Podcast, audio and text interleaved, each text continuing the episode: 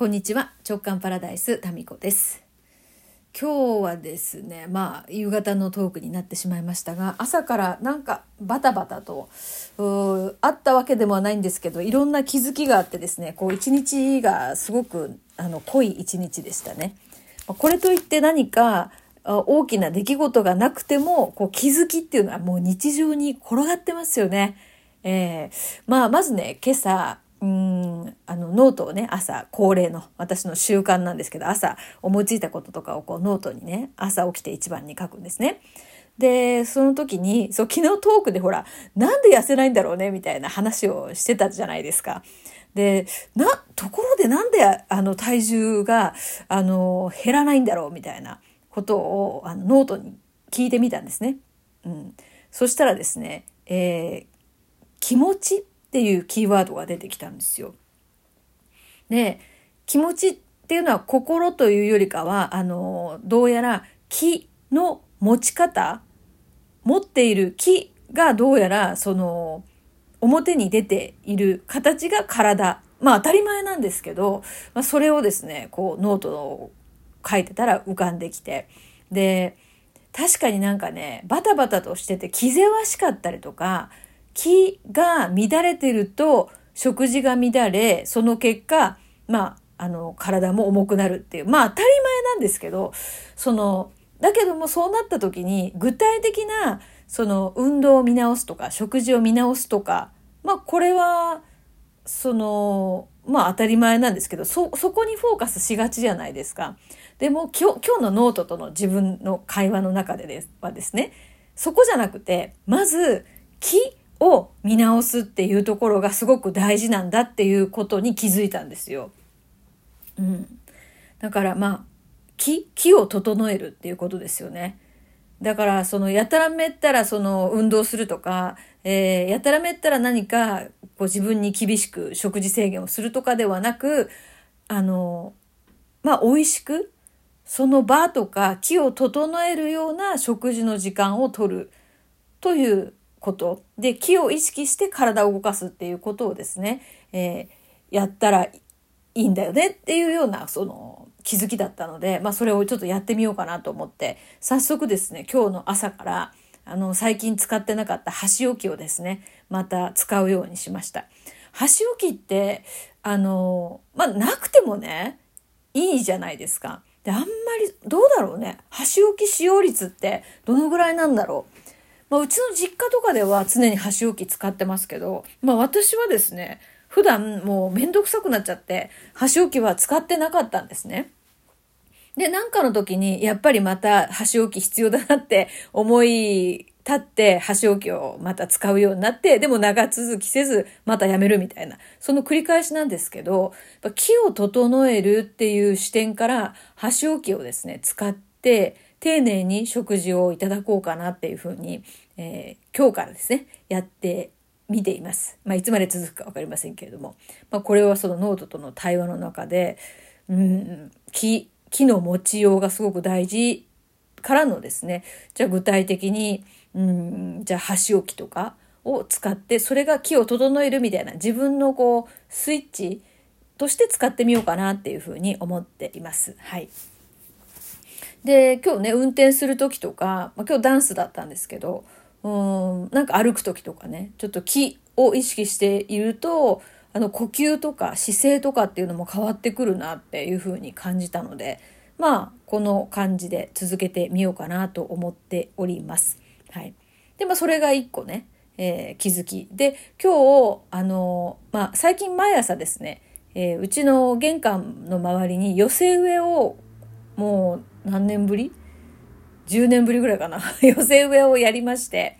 で、パンジーとかね、えっ、ー、と、ビオラとか、まあ寄せ植えの鉢がたくさんあるんですよ。で、まあこれはちょっとね、あの原稿を書いている間の気分転換みたいな感じで、え寄せ植えをして水やってるんですけど、あの鉢がたくさんあってですね。で、同じお店で同じ時に買った苗なんですけど、元気がある苗と、すぐね、しなしなになってしまう苗があるんですよ。で、何が違うかっていうと、鉢が違っていて、で、鉢が違うと何が違うかっていうと、水はけなんですよね。で、多分私が雑にですね、その、なんだそ、底石っていうんですか？下の方に入れる石を、そんなに丁寧にこう積み上げずに、まあ、ざっとした感じで入れたのが悪いんだと思うんですけど、いくつかの鉢がですね、水をあげてもすぐ、水はけが良すぎて、すぐ水が出てっちゃうんですね。まあ、だから頻繁にあげれば、あの、問題ないんですけど、一日忘れると、もうカラッカラになっちゃうんですよ。で、同じ苗なのに、違う鉢に、大きな鉢に植えた花は、どんどん花を咲かせるんですね。で、その土は保水力があるんですよ。まあ、鉢が大きいっていうこともあるんでしょうね。土がいっぱい入ってるんで。うん。で、同じ、その、同じ、同じ能力というか、同じような生命力なのに、あの、土って大事なんだなと思いながら、こう、水をやってる時に、ふとね、思ったのが、これって、お金も同じなんじゃないって思ったんですよ。つまり、その、出口？出口がもうザルだと、いくら水やってもどんどん出ていくんですよね。でもただ、どんどん入ってくれば、それはそれで、あの、問題ないわけですよ。で、私たちがそこで生活しているお花だとしたら、まあ自分、自分の可能性とかが花だとしたら、その土っていうのは、その環境だったりとか、自分を生かす考え方だったりとか、行動だったりするとしたら、出口をね、まず、整えるっていうのは大事なんだよねって。まあこれも当たり前のことなんですけども、それをお花からですね、えー、学びましたね。だから私もぼーっとさ、なんか花に水やっているようでいて、ハッとするんですよ。まあだからそういう当たり前のことを丁寧にやっていくっていうのがすごく大事なんですよね。うん。だからまああんまり水やりすぎてもそれこそ根腐れしちゃいますから、適度な、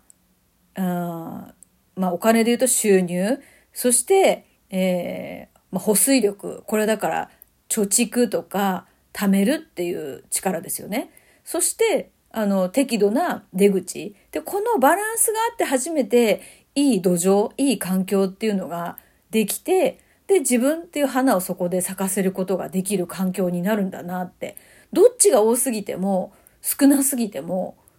なんかしなしなになっちゃうんですよね。生命エネルギーが。うん、と思いましたね。だからどんどんどんどんこう使うならばどんどんどんどんあの入れればいいわけで要は自分っていう生命エネルギーに適したあのインプットアウトプットっていうのが大事なんだなっていうのをですね、えー、パジャマでね、ノーメイクで、メガネで、水やりながらですね、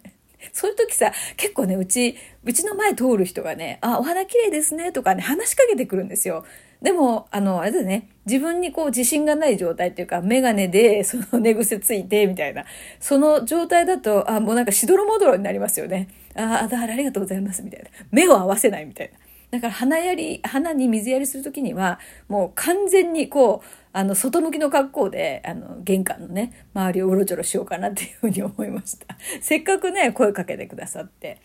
まあ結構ね、あの、ご夫婦で朝からウォーキングされてる方とか、犬の散歩の方とかがね、花見て、で、綺麗ですねって言ってくださるんですよ。嬉しいですよね。だから得積んでるねって思う私。このお花をさ、綺麗にしてるだけで。うん。でもさ、そういうもんなのかもね。自分の存在っていうのも。だって花って咲いてるだけでそうやってなんか周りを和ませるじゃないですか。あ、だから私もあれだ。花のように、あの、水やりする時もですね、まあ自分であの OK っていうような状態で、あの、花のようにですね、えー、軽やかに美しく水やりをしようかなと。まあ誰も見てないっちゃ見てないんですけどね。まあ気分の問題なんで。だからそこが木だよね。木の持ち方っていうことですよ。あ、そういうことか。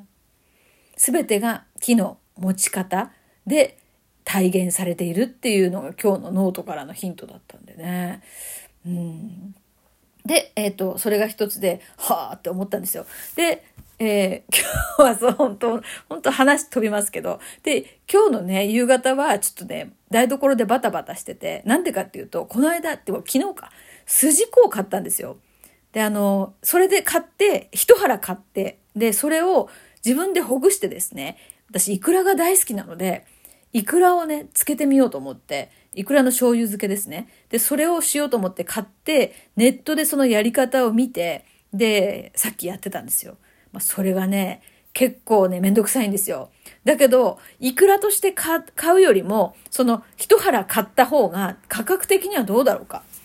5分の1とか、10分の1まではいかない。5分の1、6分の1ぐらいの価格で、めちゃくちゃ大量に食べられるわけですよ。で、私、イクラが大好きでね。大学生の頃、夢にまで見たんですよ。白いご飯の上にイクラが乗ってて、イクラをね、いくら食べてもなくならないっていう、紅白どんどんイクラが湧き出てくるっていう、すっごいめでたい夢ですよね。で、この夢をね、見たことを忘れられないぐらいイクラが好きなんですよ。で、今出来上がってですね、えー、冷蔵庫に入れております。あれ、無になりますね。イクラのこう、あの、筋子の筋をさ、こう取ってパラパラにしてつけるっていう。まあ、それやってまして、無になって、で、その後、来年のね、手帳の、あの、カバーを見つけまして、で、それの中に手帳を入れてみたんですよ。すんごいいい感じになって、来年私はですね、Like Me 手帳っていう手帳をメインの手帳として使おうと思ってるんですね。で、あ、時間がなくなってきた。この手帳のいいところは、1年の前半と後半が別々になってるんですよ。だからめちゃ軽いんですね。で、まあ、これに合ったカバーをですね、えー、つけまして、で、透明のカバーなので、で、そこに私が好きな八坂圭さんの今年のカレンダーでブックカバーを作りまして、で、すんごいいい感じに仕上がりましたんで、ちょっと今週の週刊のぞらじに、この手帳の写真もですね、載せてみたいなと思っております。はい。それでは今日は濃い一日でしたというご報告でした。